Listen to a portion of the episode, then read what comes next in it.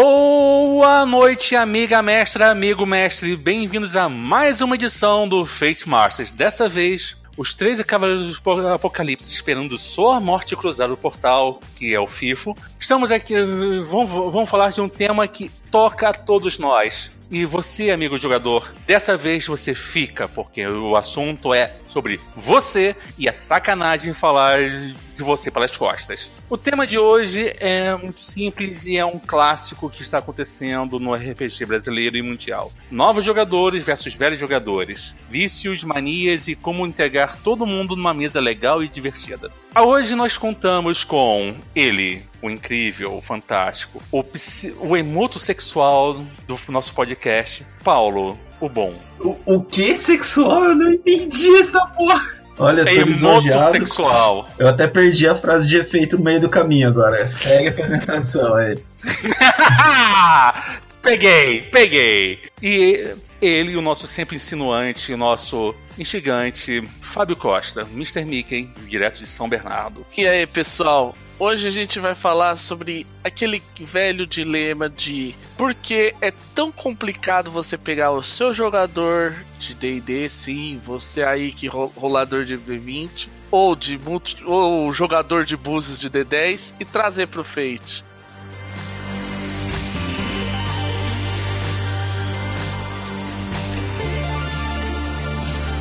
Muito bem, gente. Vamos começar aqui a nossa velha e boa pauta. Hoje é para pegar fogo. Tá certo. Vamos começar aqui com algumas definições para a gente situar vocês, ou nossos amados ouvintes. De tempos em tempos, a gente, eu vou falar sobre, principalmente eu, que é um tema que é muito arraigado, sobre dois tipos de jogadores o ativo e o passivo. Antes vocês pensem em, sacanagem, não tem nada a ver com isso. Tem a ver jogadores que são empolgados e querem somar a trama e jogadores que é do tipo eu bato. Entendeu? Então, pra gente ficar usando termos genéricos, vamos usar um catch-all para ambos, que é o ativos contra passivos nem sempre estamos falando de jogadores antigos versus novos jogadores, entendeu? Mas envolve ambos os lados. É, vamos começar com falando sobre o novo jogador, aquele sujeito que acabou de entrar no incrível mundo do RPG, que está fascinado, que viu os ouviu os podcasts, assistiu a Twitch TV das mesas e vamos ser sinceros, tem mesas fantásticas. O pessoal do steampunk está fazendo uma de Jade Punk que olha tá no, bate aqui no fundo do coração de tão bem feita e tão legal que ela é. E, outro, e, o, e o pessoal de teatro de mesa mesmo, que fez alguma coisinha com o Fate.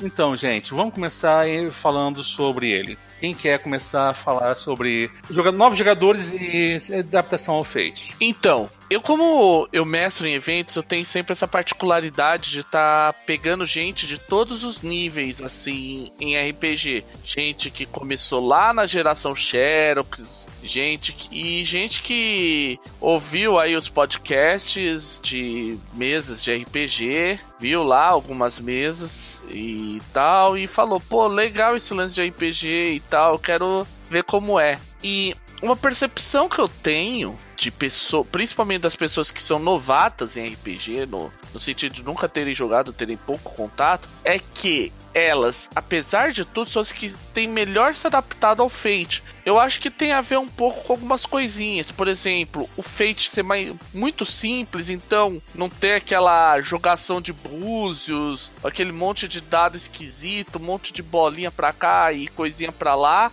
Ele. Muitas coisas dele, depois que a pessoa entende, são bem simples para ela na cabeça, tipo a questão do aspecto, que é não é lá, ah, eu sou da classe do guerreiro. Não, eu sou o guerreiro, o caçador da vila. É uma coisa, fica muito mais simples na cabeça da pessoa. A mecânica de ponto de destino também fica muito mais interessante porque ela percebe, oh, peraí, eu posso então quer dizer que se eu utilizar isso aqui, eu posso prote salvar o meu personagem ou deixar aquela aquela coisinha, aquela batidinha mais fraca, tornar uma puta de um golpe épico lindo. E por último, eu acho que tem a ver com uma coisa. O jogador iniciante ele não, não traz alguns vícios que os jogadores que eu já reparei em jogadores mais veteranos, vamos dizer assim, de esperar certas coisas, porque, ah, mas eu tô habituado com o sistema X, todo outro sistema vai carregar isso, e nem sempre é assim que a banda toca.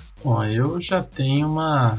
Eu não tenho muita propriedade para falar de jogadores antigos, até porque a maioria dos meus grupos é de, de, de novatos. Né? Tem poucos jogadores mais experientes. Mas uma coisa que eu vejo na maioria do, dos jogadores mais antigueira, uma resistência que acaba vindo, não é nem pelo fato deles serem jogadores antigos, mas sim pelo lance de você tá, é, você ter dedicado um tempão para um, um hobby, para aprender um sistema. Você passou os últimos 15 anos jogando DD, se divertindo com ele, e de repente vem alguém e fala: Não, vamos jogar outra coisa. Então, essa, essa mudança ela não é natural. Né? Ela, ela vai encontrar resistência, e isso é para qualquer sistema, não só para o Fate. E aí vai caber a nós, mestres, né, tentar driblar esse sistema psicológico aí que faz a gente resistir às mudanças. É... Já os meus jogadores mesmo jogadores novos ou os antigos, eles têm diferenças entre si, mas é bem o conceito de os aspectos em si são uma coisa bem complicada às vezes, mas é é muito legal notar uma coisa. Depois de conhecer o Fate, eu acredito que vou, vou tô pensando em como não levar pedrada pela frase a seguir. Mas você pode ser narrativo em qualquer sistema. É, por mais que o D&D, por exemplo, não inclua regras de, de narração, como o Fate põe os aspectos, depois que você se acostuma a narrar RPGs uh, é, mais colaborativos, você pode fazer qualquer RPG funcionar desse jeito. Fica no ar, no ar.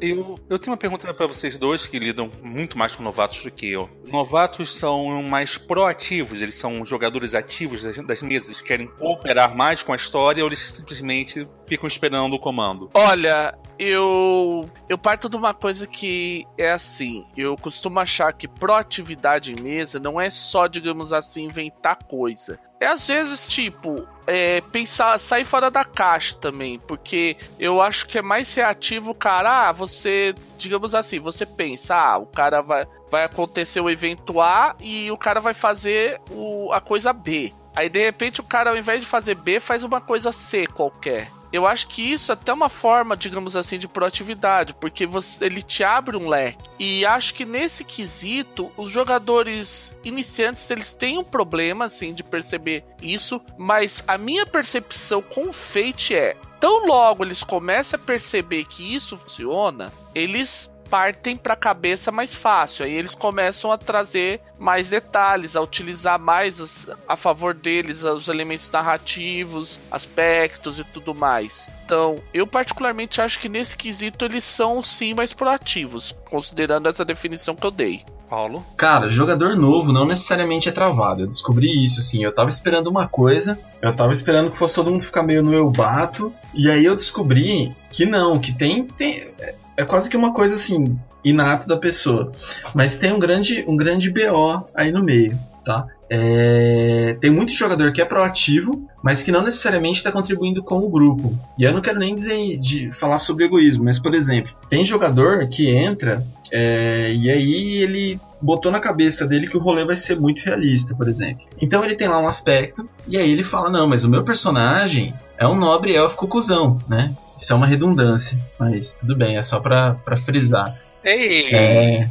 Nem todo elfo é cuzão. Mas ele é um elfo nobre, dá pontos. É... Aí, ele resolve simplesmente ser cuzão com os outros jogadores, com os outros personagens, na verdade, né? É... E querer meio que atravancar porque os interesses do grupo não necessariamente conversam com os interesses pessoais dele, né? Então, assim, aparece de tudo, né? É, nos jogadores novos. Eu, eu, diria até que nesse sentido o circo de horrores não, não muda muito com o nível de experiência dos jogadores. Quer dizer que diva existe em tudo que é lado. É, é, é de menino isso aí. Não é, não é só depois que cresce. Eu acho que assim, é muita gente. O problema é que assim, no jogador novato, esse tipo de coisa acontece, vamos dizer assim, o divismo, é porque ele muitas vezes não sacou o que tá acontecendo. quando ele, quando ele saca o que tá acontecendo, aí ele, ok, então é assim que funciona tal, beleza. Então fica uma coisa um pouco mais perdoável, vamos dizer assim. Porque parte-se da ideia de que, ok, o cara tá aprendendo. Quando é o jogador veterano, vamos dizer assim, normalmente é porque o cara é, é, quer sacanear mesmo. Ele tá querendo chamar atenção para ele. Isso dos dois lados também. Acontece com mestres veteranos e novatos. Só que isso fica para um outro tópico. Entendo, entendo. Bem, eu não tenho muita experiência com novatos, até porque eu pego já mesas com muitos veteranos e são diversos, diversas gerações. Eu pego gente da geração Xerox, gente de geração DV, gente da Onda Wind. Eu pego gente dessas três gerações, ainda pego os pessoal que fica na intermediária, que fica folgando entre uma e outra. O que eu posso falar é o seguinte: eu fui mestrar uma vez num evento. Uh, aliás, eu tenho que agradecer até ao Felipe Cunha, da Pensamento Coletivo, por ter me chamado para ser mestre de demonstração do Jet Punk no Diversão Offline. Fiquei devendo esse, esse agradecimento a ele agora estou fazendo. E minha primeira mesa, eu fiz duas mesas. A minha primeira mesa, putz, grila. Três jogadores, dois jogadores e meio. Um já iniciado e tal, o jogadorzinho de DD. O amigo que estava partindo para sua primeira mesa de RPG, que, coração, que emoção no coração. E mais uma pessoa que teve que ser no meio da aventura. Mas não importa. O importa é que o novato chegou com tanta empolgação, tanto fogo, se podia ver o brilho no olhar dele. E é do tipo assim: caramba, eu tô feliz da vida. Faz tempo que não pego um jogador com tanto, tanto tanta criatividade bruta na minha frente. E ele, no princípio, ele demorou um pouquinho para pegar o jeito, mas quando ele pegou o jeito, aí foi difícil falar assim, cara, menos Menos, por favor. Um pouquinho pé no freio, porque uh, tem trama ainda pela frente. Você ainda não precisa. Que, que você não precisa ir com tanto fogo assim. Mas foi lindo. Foi lindo ele foi ativo. Ele foi isso tudo. Ele falou que ele tinha passado dois anos ouvindo os podcasts e os assistindo os gameplay online. E ele estava ansioso para soltar tudo que estava na cabeça dele. Então eu acho isso muito legal.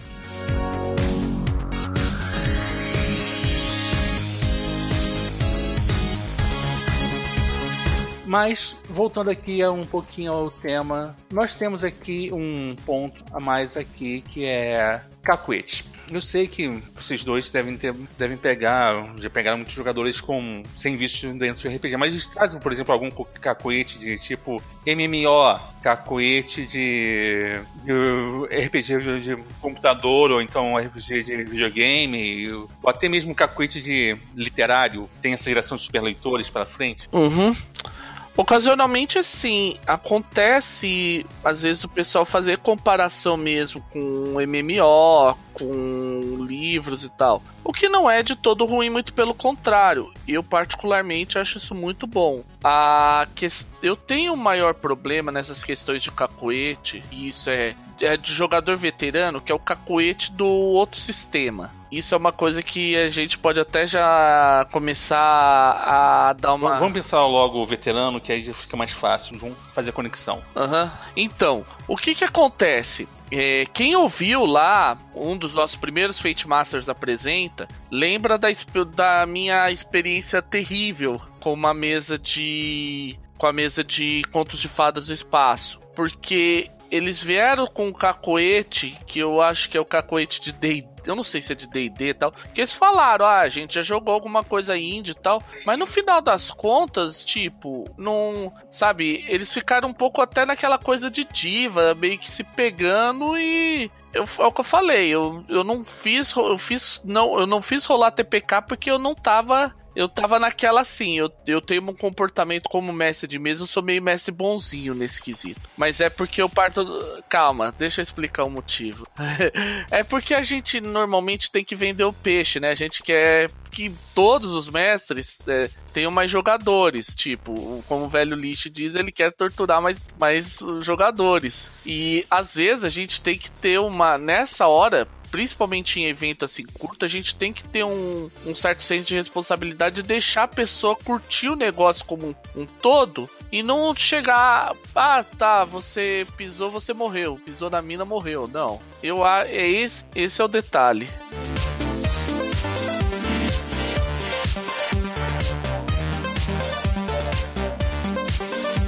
Vamos falar um pouquinho do veterano, então, jogador veterano. Aham. Uhum. Primeiro, perfil do, perfil do veterano que a gente costuma ver por aí. É o cara que normalmente ele vem de. Aqui no Brasil seriam três grandes frontes: 3DT, que é o pessoalzinho, vamos dizer assim, é, que joga o Naruto lá, ou joga, pra não dizer também, tem gente que joga muitas, tem muita coisa legal pra 3DT, mas sim, não vamos mentir que muita gente começou 3DT jogando os Narutos, Pokémons, Bleach, o que não é ruim. Uh, o que eu brinco, que é o jogador de Búzio, que é o cara que ou veio de Shadowrun ou de. Das trevas em geral. Jogador de bode. É, Mundo das Trevas em geral, né? Velho ou novo, não importa. Aham, uhum, é. É o cara que tá acostumado a pegar aquela. encher a mão de dado, balance, vai, joga os búzios. E o pessoal dos dadinhos esquisitos, geral, e no geral, que é o pessoal é, do. 12 e 20, né, velho? E essa, pra mim, é. É, e essa é a turma que, infelizmente, eu vou falar uma real para vocês. Essa é a turma que às vezes dá dor de cabeça numa mesa de fate. Porque é o filho da mãe que vai chegar para você e falar: Ok, mestre, cadê a tabela de arma? Não, não, não tabela de arma, por favor. Cadê a tabela de, de magia? O cara, ele vai caçar, é o cara que ele vai pra combar mesmo. O cara, ele, ele vai buscar o sistema, ele vai ler lá e falar. Ele vai ficar caçando coisa assim. Em geral, o cara que esse pessoal de. de eu, é, eu vou falar, talvez seja bem preconceituoso aí o que eu vou falar. Mas é o pessoal que ele, ele engole a droga do, de, do livro pra caçar combo. O cara devora pra caçar o combo. E, tipo, o objetivo do cara é ter a arma mais fodona, o golpe mais fodão. E tipo, depois você faz, o, o cara faz o ogro de 8 de carisma, você reclama porque você. É, porque aí o cara acha que ele mata o rei, resolve o problema, ele mata o, o juiz e resolve o problema. Aí quando vem a guarda inteira da cidade transforma ele em almofadinha de flecha, ele, pô, você apelou, velho. Acho que tivemos uma experiência uhum. aqui, acho que foi pessoal isso, né? Eu acho que foi. foi não, foi, é, não, isso, foi, não, isso foi pessoal. Do cara. Fábio, a gente tem que admitir isso. Foi pessoal, cara. É, eu tive. Eu tive no passado muitas má. Um tanto da minha birra com D&D é por má experiência com uma, com uma série de jogadores cujo único e exclusivo objetivo deles na mesa era chacinar qualquer coisa que andasse. Tive a mesma coisa com o Vampiro à Máscara. Também, assim a gente vê que isso não é exclusivo de D&D, é. gente. Tá, Paulo. Gente, isso vai rolar no Fate também, se a gente não tomar cuidado, né? O grande lance é só tem que tomar cuidado mesmo, porque dependendo do jeito como a gente. Eu acredito que todo jogador tem cura. Todo jogador tem cura. Isso é um coração é, de um homem então, bom, assim, gente. Ouça as palavras dele. É, vocês, vocês que vieram do D20 e estão procurando ainda a, a CA dos monstros. É, vocês que vieram do mundo das trevas e estão procurando onde é que vocês botam as bolinhas de, de hackear mas vocês vão tomar um pau porque não vai ter um hack, porque o mestre vai esquecer da ficha de vocês e vai fazer uma ficha pauleira e você vai ter uma segunda morte, né? Não que tenha acontecido isso comigo. É... Fiquem tranquilos, tá, gente? A gente ama vocês também. O Fate é para vocês. Um dia todo mundo chega lá junto.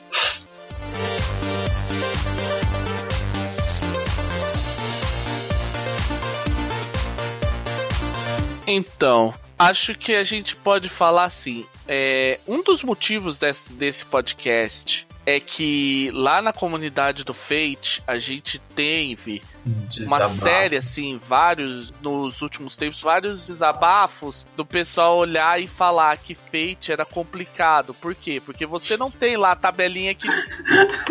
se você. Se, se você utilizar a arma a espada de, Lu, de Stal é X. A espada de Lacônia é X mais 1. A espada de ferro é X menos 1. Não ser tão, vamos dizer assim, detalhista. É, eu posso fazer uma defesa? Pode. O... Né? Seguinte, eu venho de diversos, diversos jogos diferentes, com diversos grupos diferentes, e todos eles têm uma coisa em comum. Catabônus. De, de um a três jogadores catabônus. O catabônus é o catabônus, entendeu? São jogadores que pegam o sistema, estudam o sistema em nível homérico, eles conseguem saber quantas, dependendo do sujeito e do tamanho da sequela dele, conseguem saber quantas vezes a palavra mais um foi encontrada no texto e sem usar um tablet ou um computador para isso que ele memorizou quantas vezes apareceu mais um na descrição do texto. E é o cara que vai esmirilhar o livro em busca de catar bônus, porque ele tá,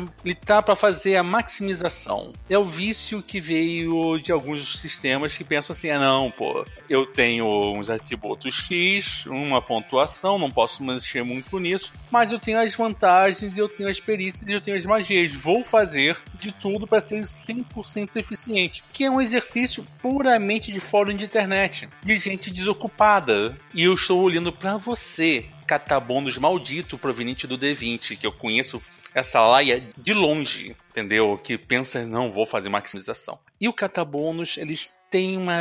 Eles fazem isso por, por, dois motivos. Um é um jogador que teve um mestre assassino, cruel, vil, que não sou eu, na mão. Um aviso justo, porque eu não sou vil. Eu sou justo. Eu não mato ninguém. Quem mata são as criaturas e os dados. E dois. Hum, hum, hum.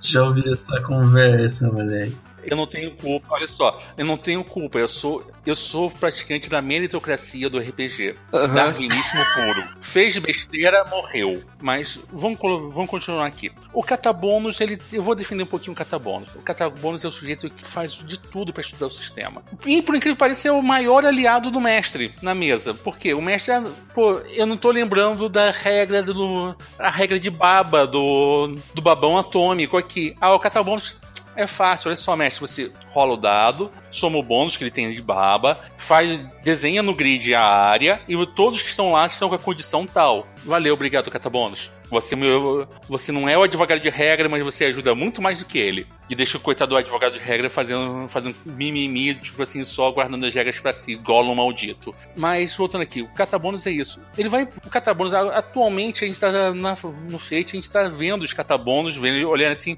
pô, cara, como é que eu faço o guerreiro fodão pra campanha fodônica que o meu mestre quer fazer? Eu tenho que catar todos os bônus. Que que eu, e como é que ele vai catar todos os bônus? Estudando o sistema. Aí ele vai sempre aparecer aquela pergunta: tabela de armas, se tem magias prontas, se alguém já fez um guia de como fazer a. como fazer a façanha mais fodônica possível. E por aí vai. O catabônus, gente, não é o nosso inimigo, é o nosso aliado. A gente só tem que educar o catabônus para ele se preocupar menos com bônus e mais com roleplay. Diversão garantida para todo mundo, roleplay bem feitinho, S2 no coração.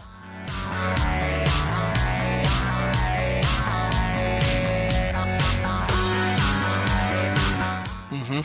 Então, e, e esse e voltando aqui, esse pessoal que tá mais acostumado também com alguns tipos de cenário, é e até é uma crítica que eu sempre ouço alguém falar: "Ah, mas Fábio, Todas as aventuras são tão fofinhas, suas aventuras são tão. Só rola foinha. Cuti, não rola sangue, não rola tripa voando, não rola gore. Cara, é, é, simples. Um, eu não, não curto gore. Não, meu lance não é gore, eu fujo disso como o diabo foge da cruz. Eu acho que o meu tempo em pronto-socorro já foi o bastante para esse tipo de situação. É o S-Card então, do, do. E dois, eu tenho uma opinião bem sincera. Gore e sexo não determina maturidade de aventura ou de. Não é. Esse é um tópico que, para mim, todo mundo sabe é muito caro. O. É.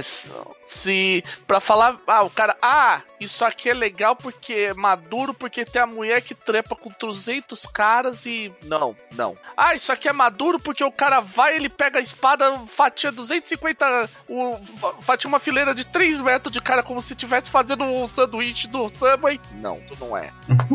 pô, sacanagem com o Subway, pô. Não, mas é, é, a, é a impressão que dá de alguns filmes. Você olha, parece que o cara tá fatiando o pessoal como se ele tivesse tivesse abrido pão de Subway. É. Mas é isso. Então, às vezes, esse pessoal tem essa ideia falsa de que por que você não tem um conflito extremamente violento de tripa, de sangue, de gore, de pedaço de car carne voando para tudo quanto é lado e bola de fogo voando e tudo? Isso não é um conflito legal. Então, a gente vai falar sobre como resolver isso em outros momentos. Mas é, a gente tá ah, agora só mapeando, digamos assim, mapeando a questão. Só fechando aqui um dado sobre o jogador veterano, nem sempre o jogador veterano que vai parar na mesa de fate, ele vai ver com cacoetes. Ele tem dessas. É, Porque tem muito jogador veterano que finalmente viu a luz e viu que o Fate era tudo o que ele queria e que os outros sistemas não permitiam ele fazer por questão de mecânica e o mestre, com medo de dar controle para o jogador, falava assim: não, não pode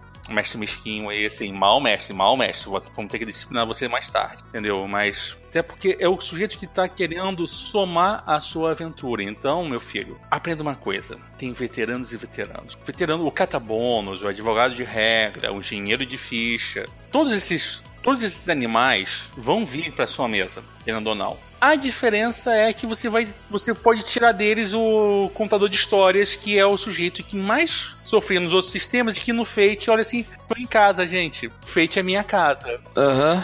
Não tem que ficar preocupando com 10 mil regras, só tenho que ficar preocupado com uma coisa. Quando o mestre for aplicar uma bendita regra de bronze.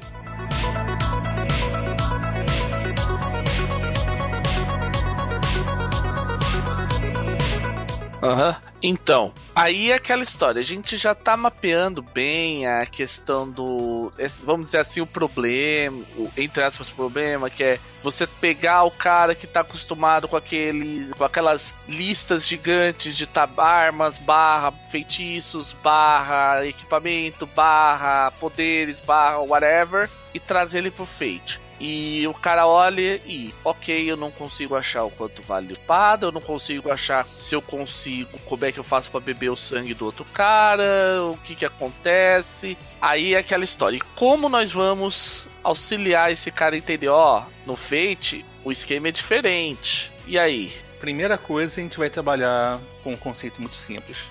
Antes de começar o jogo, cria uma regrinha de dano. Não só shift puro não funciona não. Você estipula, olha só, zero é base base de dano zero é mão, mão cabeçada cusparada e, e xingamento. Base de dano 1 é faca e armas pequenas. Base de danos 2 é armas medianas. Base de danos 3 é aquela coisa que você não consegue carregar sem vigor mais 4. Acabou. Fica mais, mais... E a base de dano 4 é o Proton Keno do, do Homem de Ferro. Com certeza. BFG. BFG. Uhum. Então, que isso é uma regra, isso é uma coisa que eu, eu pego da época do Field. O Fate tem essa possibilidade. Você vai chegar pro cara, ah, mas qual é a diferença, por exemplo? Por que, que o cara vai parar a minha espadon, minha espada com bastão. Ok, o bastão do cara não é de metal, ele não é um bastão com lâmina, só que ele é muito maior, portanto mais pesado. Em compensação, sua espada curta, por mais que ela tenha lâmina e seja de metal, ela é mais leve. As coisas se equilibram. Você vai começando a criar na cabeça da pessoa esse, esse tipo de noção de, digamos assim, é, é um pouco, para quem curte os MMO, é um pouco aquilo que tem MMO. Ok, eu tenho essa arma aqui, essa espada, Aí eu vou equipar, por exemplo, a magia de eletricidade, que vai aumentar um pouquinho o dano. E vou equipar essa magia aqui, vou passar no ferreiro que vai tornar ela uma obra-prima. Granularidade, é né? É, é, de granularidade. O, o Fate, ele tem um problema de granularidade na questão do, do nível. Então, por exemplo, você não consegue só baseado no tamanho da arma granular demais. Mas você pode começar a fazer determinados grãos em outros sentidos. Ok. O, o cara pode ter, por exemplo, uma faquinha, mas que foi forjada tão bem forjada que o cara passa, ele passa no, no pescoço, a pessoa nem é tipo, ela já está morta. É uma guinso essa? Uma faca guinso, hein? Eu vou impressão minha.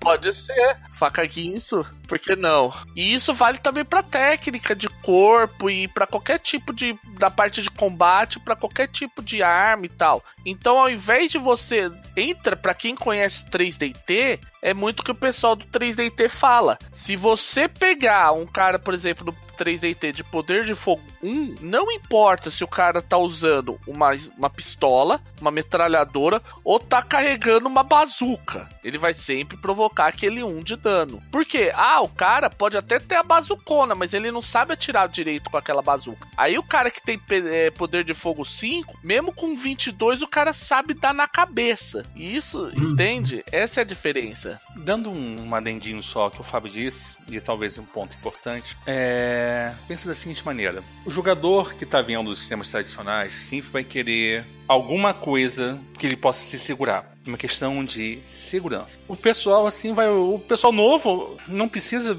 tá, tá vindo, com, tá nadando de, com a boinha de braço, mas ele não pensa em ficar perto da borda. O pessoal que tá vindo dos, dos outros vai querer ficar perto da borda ou até, ou até ele saber onde dá pé. Então, para isso, eles vão querer o, saber tabela de dano, essas coisas todas. Cabe você, mestre, determinar se a sua campanha vai ter ou não dano diferenciado. Ou se vai. Ou se você vai lidar com dano de uma outra maneira. Você vai. Tá bom, gente, você, você não faz dano. Olha só, sua espada cavo, gigantesca, cavalar, mata cavalo, que ela zamba batô, que é bem ao estilo mesmo Kenshin Remura. Você não vai. Você não vai fazer mais dano, dano ou menos dano do que uma katana tradicional. Mas em compensação, você gera aspecto. Ou você tem uma facilidade em gerar consequências para certos tipos de alvo, ou então você ataca em uma zona. Você cria uma zona de ataque em vez de você ter um ataque só contra um alvo. E por aí vai. Cabe a você, mestre, determinar essas pequenas diferenças. Está, isso está no world building. Se você for prestar atenção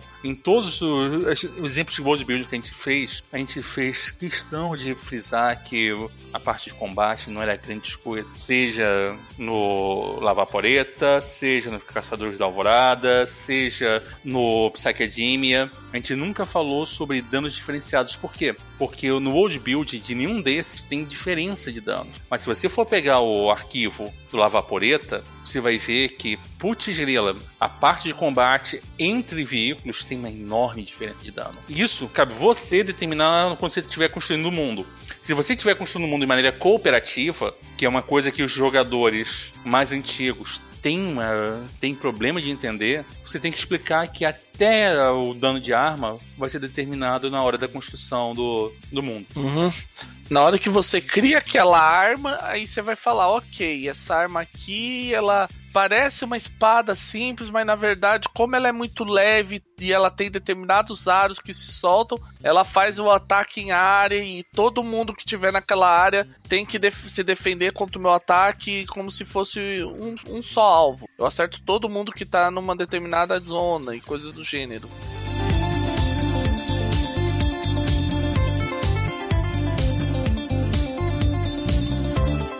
Olha só, uma outra, uma outra coisa que eh, a gente falou dessa questão de composição. Olha só, gente, uma coisa legal. Você, amigo aí, mestre e jogador que ouviu, que gosta de old school e acha que sistema narrativo é coisa para frutinha, deixa eu dar um toque para você. O nível de letalidade de um combate em Fate é monstruoso. Se você quiser fazer um combate ser letal, mas assim, letal de verdade em Fate, é muito mais fácil do que aparenta. Vamos lá. Primeiro segredo: consequências são aspectos. E quando você gera um, você tem um, uma invocação gratuita. Isso, isso forma o que o pessoal lá fora chama do efeito da espiral da morte. Vamos lembrar o seguinte: a primeira consequência já é um menos dois. É, você utilizar aquele aspecto, aquela, aquela consequência que você tem uma invocação gratuita daquela consequência, já te dá a chance de no segundo golpe provocar um dano ainda mais cavalar. E depois ainda, e assim sucessivamente até a pessoa ser derrotada ou ter que se conceder o combate, senão já era. GG. É, GG, tem que. Então, esse é outro segredo aí, jogador, que, que você, jogador que tá. Tanto o jogador quanto o mestre, tem que saber aproveitar. É usar isso, se você gosta desse combate letal de, ok, eu vou fatiar o cara em dois golpes, esse é o esse é o esquema. A gente tá dando talvez o maior truque de combo de apelação para matar, para fazer chacina de personagens em Fate. Combinação de aspecto, perícia e façanha? Isso. Melhor, combinação. E aí vai a stack. Se você tiver um aspecto, aí você pega um ponto de destino nesse aspecto, dá o golpe, usa a façanha e ainda usa uma consequência, aí você explica aqueles golpes malucos de do nada que o cara dá e fatia o outro como se fosse uma massa de pão. Melhor exemplo disso, voltando ao Samurai X, Isso tem um nome, Kenshin Himura. Um Um golpe. É, Kenshin Himura. Um Aham. golpe matou. Acabou. Tchau. Rimbainha, espada. Três quartos dos combates Aham. são resolvidos assim. É, a maior parte dos combates deles são. E outra coisa, gente, um conflito não precisa ser necessariamente atacar todo numa vez. Às vezes, de você olhar, você. Ok, eu já apliquei o. consegui uma consequência amedrontado. Ok, agora que eu vou acertar o golpe nele.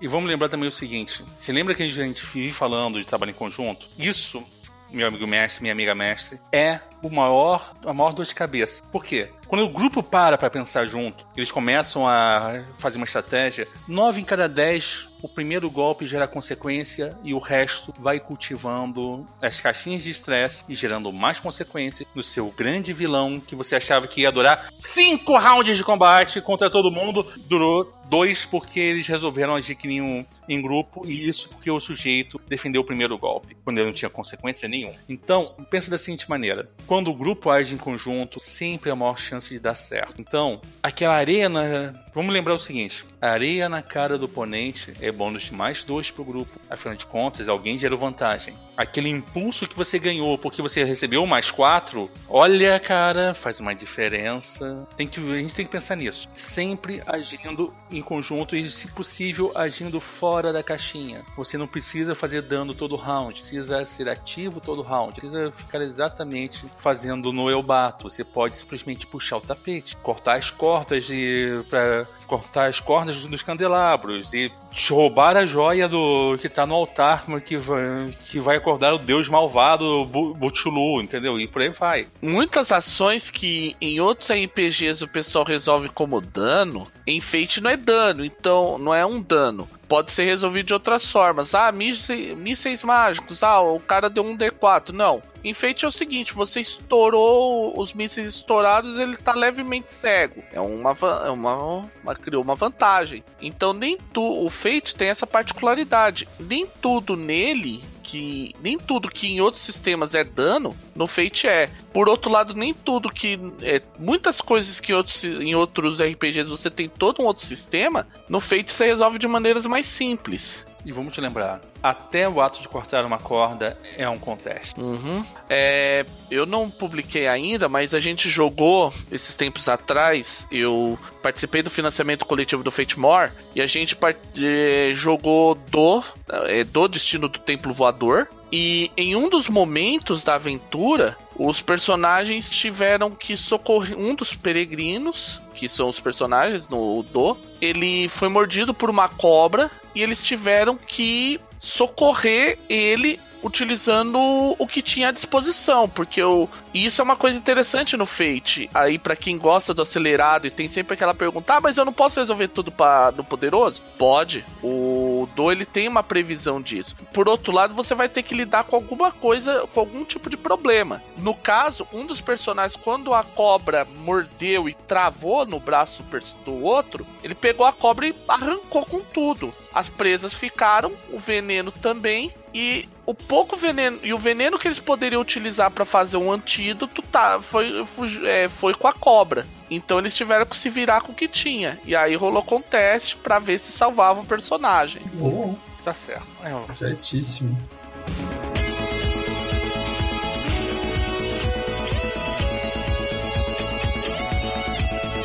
Agora vamos pro. Vamos falar agora de um outro ponto que é fundamental. Aliás, um ponto que nós abordamos no desafio do dragão do que foi realizado ano passado. Zonas. Vamos fazer aquela defini... re- redefinindo zona. Zona é um espaço físico com uma delimitação. É, na, Não só é um espaço. Pode ser também, aliás, desculpa, não é só um espaço físico. Qualquer, qualquer forma de espaço com delimitação. Você pode ter um debate e no debate você determinar que existem zonas onde certos tópicos estão sendo debatidos e ao mesmo tempo com duelos mentais entre as pessoas que estão no, no debate. Isso também é um exemplo de zona. Mas são, é um espaço com, com limites. Tá certo. Como é que isso é para apresentar para os jogadores, tanto os novos quanto os veteranos? Olha, eu particularmente faço assim. Eu normalmente não esclareço muito o conceito de zona. Não de imediato. Eu deixo meio claro que a zona é uma coisa meio intuitiva. Basicamente assim, se, eu, é, se você tá conseguindo, digamos assim, interagir com outros personagens, hostil ou não, você tá na mesma zona que eles. É aquela ideia por exemplo, num filme de Wuxia, uma zona num combate corpo a corpo pode ter centenas de metros. Pô, porque nem o céu é o limite. É, porque o cara ali, eu vou, o cara tá do outro lado, ele pula, ele corre, pula na, na árvore, vira de cabe, cabeça para baixo, golpeia, o outro se defende, é, se arrasta, é impulsionado para trás, mas é, tudo isso tá acontecendo na mesma zona. Apesar de estar tá ter, vamos dizer assim, na realidade do jogo, tá rolando num espaço de 100, 200 metros, é a mesma zona. E por outro lado, o cara que tá. E o mesmo vale, por exemplo, a questão de. Vai, de um sniper. Se o cara tiver um sniper, um sniper bom, ele pode considerar como uma zona só. O cara tá a 3km de distância se o cara for no borte branca. Outro também conceito de zonas são zonas não, não fato. Dando aqui um exemplo de zonas fora da fora de espaço físico. O hackeamento é todo ele feito em zonas. Uhum. Você for lhe dar um, um hackeamento, simplesmente o campo de batalha é aquele computador, aquele servidor cada, cada login, cada firewall conta como uma zona. Uma zona diferente. Sim. Isso aí conta muito. É tipo assim, é hackeamento, eu acho que o mais próximo que você consegue fazer de um hackeamento de verdade. Que é você contra o sistema e é uma zona, aquele firewall. Depois disso tenho que quebrar a senha daquela, daquele servidor. Depois dentro do servidor ele tem, uma, tem umas zonas que são os diretórios, cada um deles com, com seu conteúdo diferente e suas defesas diferentes. E vai mais longe. Um PGP aqui e por aí vai. Um PGP aqui, uma, um monitoramento de pasta colar e sincronização e isso tudo conta. Uhum. E lembrando, mesmo você entrando, você pode ter, ok, aqui eu tô numa zona onde eu tô com um usuário que é mais fraco. Aí eu vou procurar uma forma de obter um usuário mais poderoso. E é outra Até zona. você conseguir a senha de admin. Uhum ou um acesso de admin, enfim. Então, o debates, uma coisa interessante sobre zonas no Dystopian Universe, eles deram uma solução bem numa das aventuras que eles mostram no, no playtest, uma das missões é num momento de interação social. E aí você tem que ir atravessando as zonas, digamos assim, de influência até chegar no alvo de vocês para poder ter a chance de fazer um ataque físico. Então, tipo, tem o pessoal que é mais da baixa, o jet set, aí os círculos mais so é, estranhos, mais herméticos, até chegar no, num círculo onde tá o alvo que o dos personagens, que os personagens teriam que eliminar. Então ele vai dando assim, você, ah, eu tô aqui no nível mais baixo, ah, eu vou fazer, vou passar pra zona onde os caras já começam a ter os peixes mais graúdos, até chegar nesse cara. E aí dá um trabalho pro jogador, meu amigo. É, é, quem leu essa. A gente que fez, tá no. Ainda tá rolando o playtest do Dystopian Universe. No material eles mostram essa aventura, mas tem, são várias zonas mesmo. Acho que são umas sete zonas de, de interação social. Que trabalho, hein? Que suor pro jogador, hein? É, e imaginar que se falhar numa. Volta para trás pode ser empurrado para trás. Ou pode é. se queimar numa. Ou pode sofrer algum tipo, é, marcar alguma condição. Ou pior, né? Uhum, é. Ele pode ficar com consequência. É, que no Dystopia não tem as consequências. Ah, tá. Ele só trabalha com condições, mas não é bacana você estar tá no meio de um, dos caras da elite e tomar um marcado para morrer. Ups! É. Alguém quer ver a sua. Alguém quer ver a sua caveira fora, fora do seu corpo. Só um pouquinho.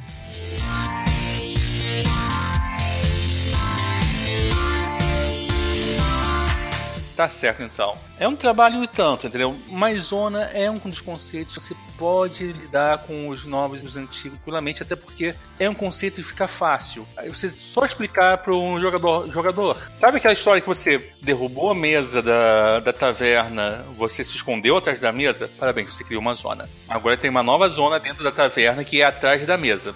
Isso. É tudo isso que vai contar. E aí, pra gente lembrar, o desafio do dragão foi interessante. Por que, que a gente mencionou o desafio do dragão? Porque a solução, pra quem adora aí Shadow of Colossus, ou também Bayonetta aí, para lembrar um pouquinho mais moderno, ou em muitos combates você pode resolver, ao invés de você, ah, eu vou fazer esse dragãozão gigante, não, você faz o dragão, digamos assim, o corpo, aí, ok, a perna dele é uma zona que tem essas esses tipos de ataque a outra perna é uma outra zona que tem esses outros tipos de ataque. E assim sucessivamente. É, e vamos também lembrar de certas coisas. Algumas vezes, isso aí pro pessoal que dá um exemplo, o pessoal mais novo que tá no videogame, tem que lembrar que luta de boss. Tem boss que é.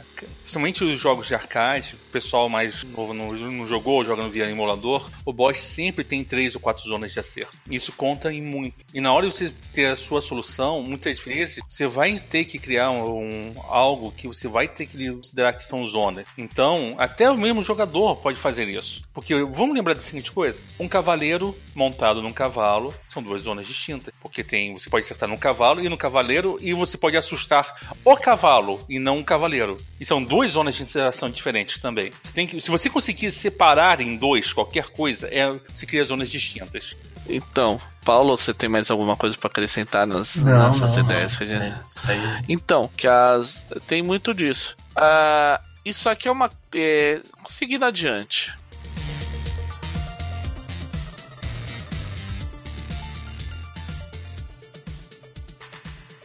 É, tem agora o. Tem agora a questão do clássica, né? Que para mim, uma dor de cabeça, não sei quanto vocês, mas para mim é que é a turma do Elbar. Uhum. Ah, o famoso Elbar. É, o pessoal, o pessoal que faz batida de amendoim, batida de limão, faz batida de tudo, entendeu? Bate o que tiver na frente não, sem ver aqui. O famoso ogro de carisma 8 e que quer matar tudo. Aham. Uhum. Olha só. Vamos lá, vamos começar com uma coisinha. Uma da a primeira coisa que o, o FIFO, que não está aqui pre presente nesse momento, mas ele irá voltar, com certeza, ele costuma dizer é, diria é, ok, você bate. Como? Aí ele, uh, eu bato. Cara, aí eu complementaria comigo. Ok, você bate. Justo com a arma que ele é mais resistente. Justo da maneira mais ineficiente possível. Você bate com a. Com, bate em cima do é, escudo. Com força desnecessária e você se machuca. Enfim. Aí o pessoal vai falar: ah, mas você tá penalizando o jogador. Não. Ele, ele só tá. Ele não tá me dizendo, ó, eu vou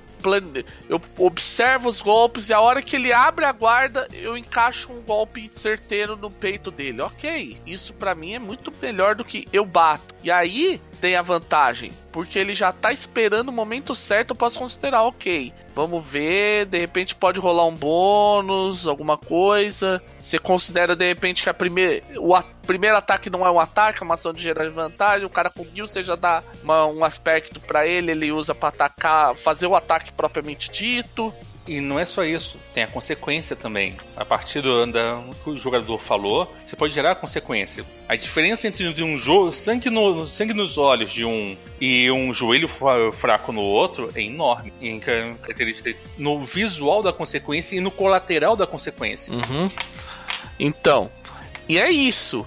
Às vezes, nessa hora, a gente tem que ser um mestre meio sádico mesmo e chegar, ok. O cara simplesmente falou, bato, ok, você acertou ele com a arma mais que ele resiste. Beleza. Aí ele, ó, não, vou analisar, eu percebo que ele é um cara que ele utiliza um determinado tipo de couro que se eu utilizar essa espada que eu tenho aqui, ele vai, esse couro vai se desfazer como manteiga. OK? Entendeu? Você já dá, quanto forma ele vai te escrevendo, o jogador, isso jogador dica, Quanto mais elemento narrativo você descrever, mais chance você vai dar pro mestre de pensar, ok. Ao invés dele atacar, ele vai criar uma vantagem. Aí a hora que. E, aí você pensa, ah, mas eu vou ter que resolver em dois tempos. Não, você vai. Um, você está analisando. Atacou, achou a dificuldade? Beleza. Ah, o ponto fraco? Beleza. Criou a vantagem. Aí a hora que você for atacar para valer, você usa essa, van essa vantagem para causar um ataque ainda mais poderoso do que simplesmente, ah, vou bater aleatoriamente.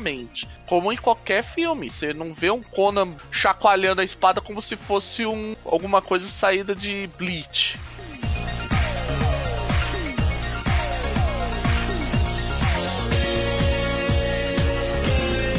Outra coisa também, talvez seja o principal de tudo. O jogador seja é o que todo mundo reclama nos outros sistemas, aqui é o que um mestre mais vai pedir. Seja épico. Descreva com detalhes como você bateu. E não tenha medo de entediar o outro jogador, porque ele fará a mesma coisa com você. E o pior, pro mestre e bom para você. Se os jogadores forem espertos e agirem em conjunto, você bate numa ferida, o sujeito bate na mesma ferida e vai aprofundando a ferida e até cortar a perna fora. Já pensou na consequência? Isso quer dizer? Menos seis consequências. Com certeza quase um menos 8. Pra consequência extrema, tipo, perna fora. Oitinho, lindo. Ah, ah, é, acontece, né? E é exatamente isso. Você é, pensar é, é que pro, às vezes eu, eu acho que as pessoas que vêm de outros sistemas olham e veem assim: ah, mas não tem descrição da arma. É porque toda a tua narrativa conta. Então, ah, mas eu vou pular do desfiladeiro e cair com, uma, com a lança apontada no coração do dragão. E isso em outros RPGs, ok. Você teria que ter a lança,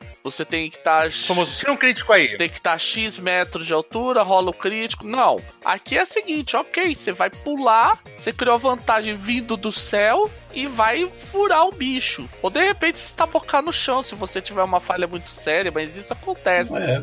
Tá. Lembrando aqui um ponto relevante, jogador. A gente teve o desafio do dragão da Fate, do Fate Magazine, com diversos dragões. Cada um deles é uma criatura diferente. Dá uma olhada neles e veja como é que você poderia vencer. Pensa como seu personagem predileto venceria cada um dos dragões. Do origami ao Aloysio, do pequenininho até o, até o dragão que é uma força da natureza. Como é que você pensaria? Pensa, nas, pensa em quão épico você poderia ser vencendo o dragão. Aí você vai, pode colocar, aplicar isso em mesa. Então, Paulo. Não, é isso mesmo, velho. Eu tô. Nem tô falando muito porque. Ah, não, peraí. Tem, tem uma. É e no fim das contas também é importante CI. É, muito jogador novo vai estar tá perdidaço, vai estar tá com a bunda de fora. Então vai, e quando o cara falar, ah, eu bato, vai estimulando o cara para eles é, assumir a própria autonomia narrativa, porque você passa muito tempo se submetendo à narração do mestre, né? E aí quando fica do nada a responsabilidade vai para você, tudo fica muito novo, né? E aí é meio difícil mesmo. Então, quando o jogador fala, ah, eu bato, vai perguntando, pô, eu bato como? É... Tá, e o que, que você faz aí? É... Como você acha que ele vai reagir a isso? E por aí vai. Vai Existe um exercício que eu peguei que é do. foi sugerido na comunidade do Google Plus, do Fatecore, que eu acho muito útil para jogador que está começando. Faz o jogador descrever o que o personagem está fazendo na terceira pessoa. Ele bate, mas como ele bate? Descreva, faça um parágrafo. Fala, olha só, você tem um parágrafo de descrição de como o seu personagem bateu. É, é uma boa solução. Que o. É a solução FIFO da coisa, vamos dizer assim. É. E é, é um fifismo básico. Aham. Uhum. Então, porque você é isso é que é uma coisa, isso é uma coisa importante porque você tem que sempre e para facilitar também as coisas, a gente já mostrou em muitos momentos nesse podcast. Uma coisa importante no Fate é Ok, o cara, principalmente o veterano, o cara ele vem do D&D ou do Vampiro ou do qualquer sistema. E ele vem com esses, como a gente disse lá atrás, esses cacoetes. Então você chega para ele, ok, cara, aqui quando você for fazer um ataque de carga, você pode utilizar o seu aspecto e dizer, ó, como eu sou um guerreiro, eu vou correndo, passando por todo mundo e aonde a minha espada encontrar carne, ela vai deixar sangue para trás e coisas do gênero.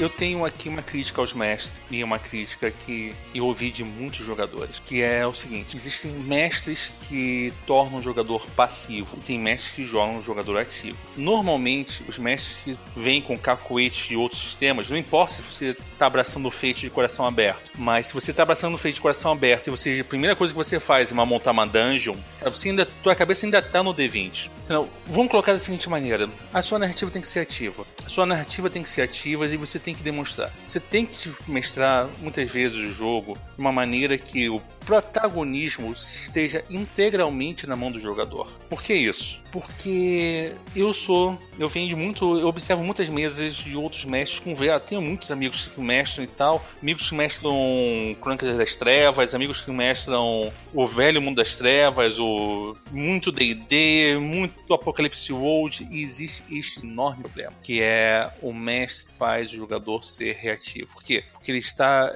ele descreve de tal maneira que o protagonista nunca é o jogador, é o NPC que está na, é o NPC que está agindo, é o príncipe da cidade, é o, o Elmister Fodão, é o Drist, é o Catabrock, entendeu? todos eles são supressores, suprimem a, o, o, mestre, suprimem a figura do jogador. Porque esses caras são os caras que fazem. Eu sou uma nota de rodapé, no, sou uma notinha de rodapé no fundo da história, esquecida dentro de uma biblioteca que é que os goblins estão saqueando neste momento, que ninguém vai, vai ler os livros que eu, dos meus feitos. Então, mestre, cabe você dar protagonismo pro jogador. O jogador, sente protagonista, ele é proativo.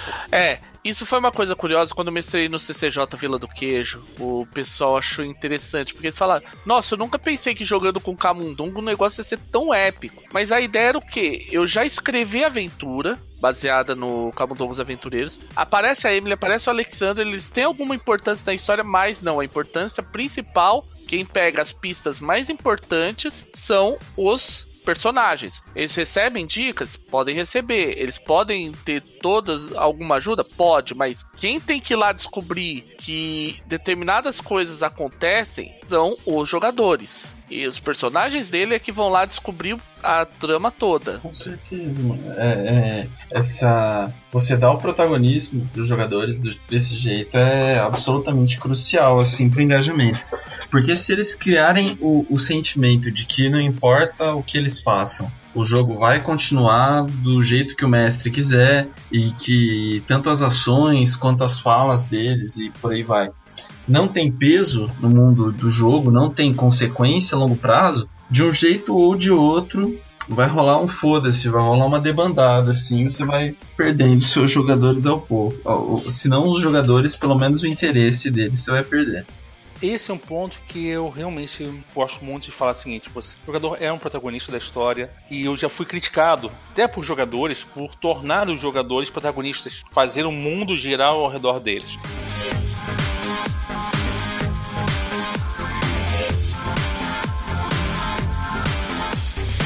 Mas outro ponto também para os mestres fazerem o engajamento do jogador na trama. E isto é um ponto importantíssimo para você colocar o pessoal da velha guarda os, e os passivos na trama. Dê para eles funções dentro do grupo.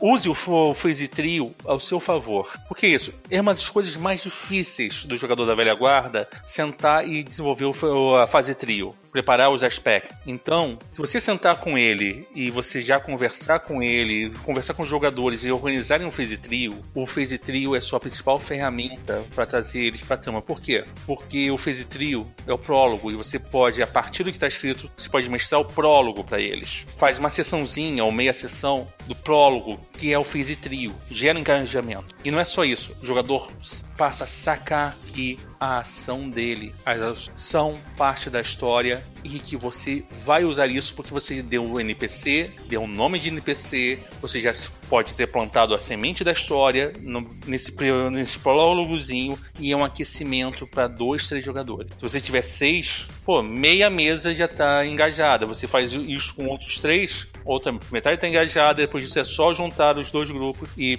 partir para a campanha.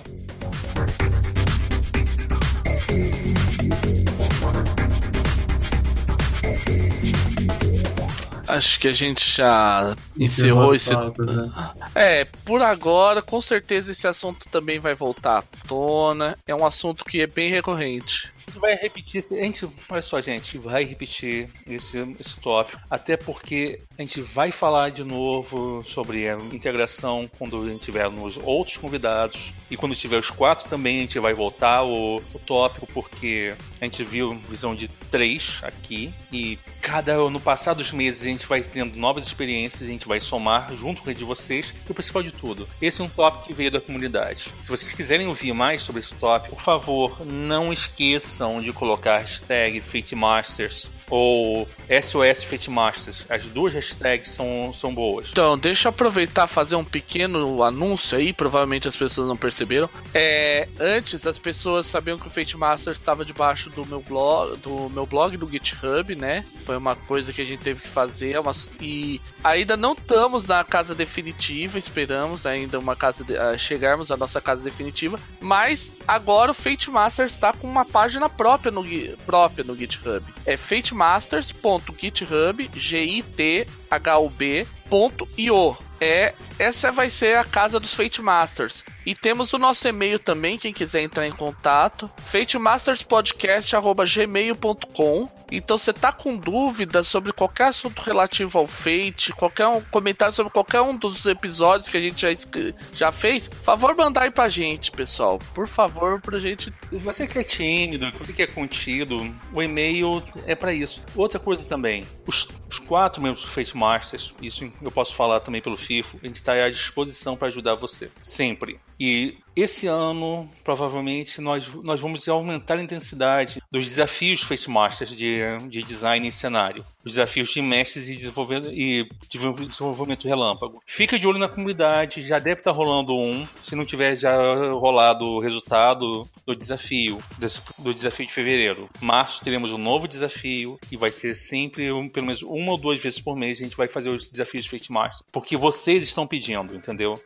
Isso é importante. Sua participação participação.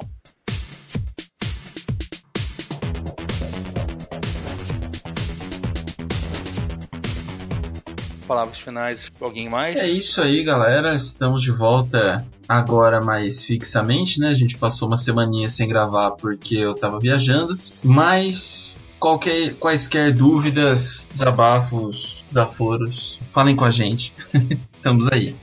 Aí eu queria agradecer ao membro do grupo, eu não lembro agora qual é o nome, o, o, nome dele inteiro, mas eu queria agradecer ele porque ele foi uma das nossas inspirações com o grande e caloroso desabafo dele sobre o grupo de veteranos. E parabéns, cara, por ter é, apresentado o hobby aí para os novatos, se não me engano foi para sua companheira e mais seus amigos, então parabéns, tomara que vocês se divirtam muito com o Fate. É assim, é, o dilema foi até mesmo depois me, me perguntaram já privadamente algumas vezes sobre como mestrar jogos online usando Fate. Eu, se não for aqui no Fate Masters, eu, eu vou fazer um, uma edição do da Catacumba do Velho Lich sobre o tema, tá? É um outro podcast dentro da constelação do Fate que é eu, minha opinião pura sozinha toma essa, jogador, sobre desenvolvimento, ideias e o principal de tudo, como você tira leite de pedra com você, jogador, que está ouvindo a gente.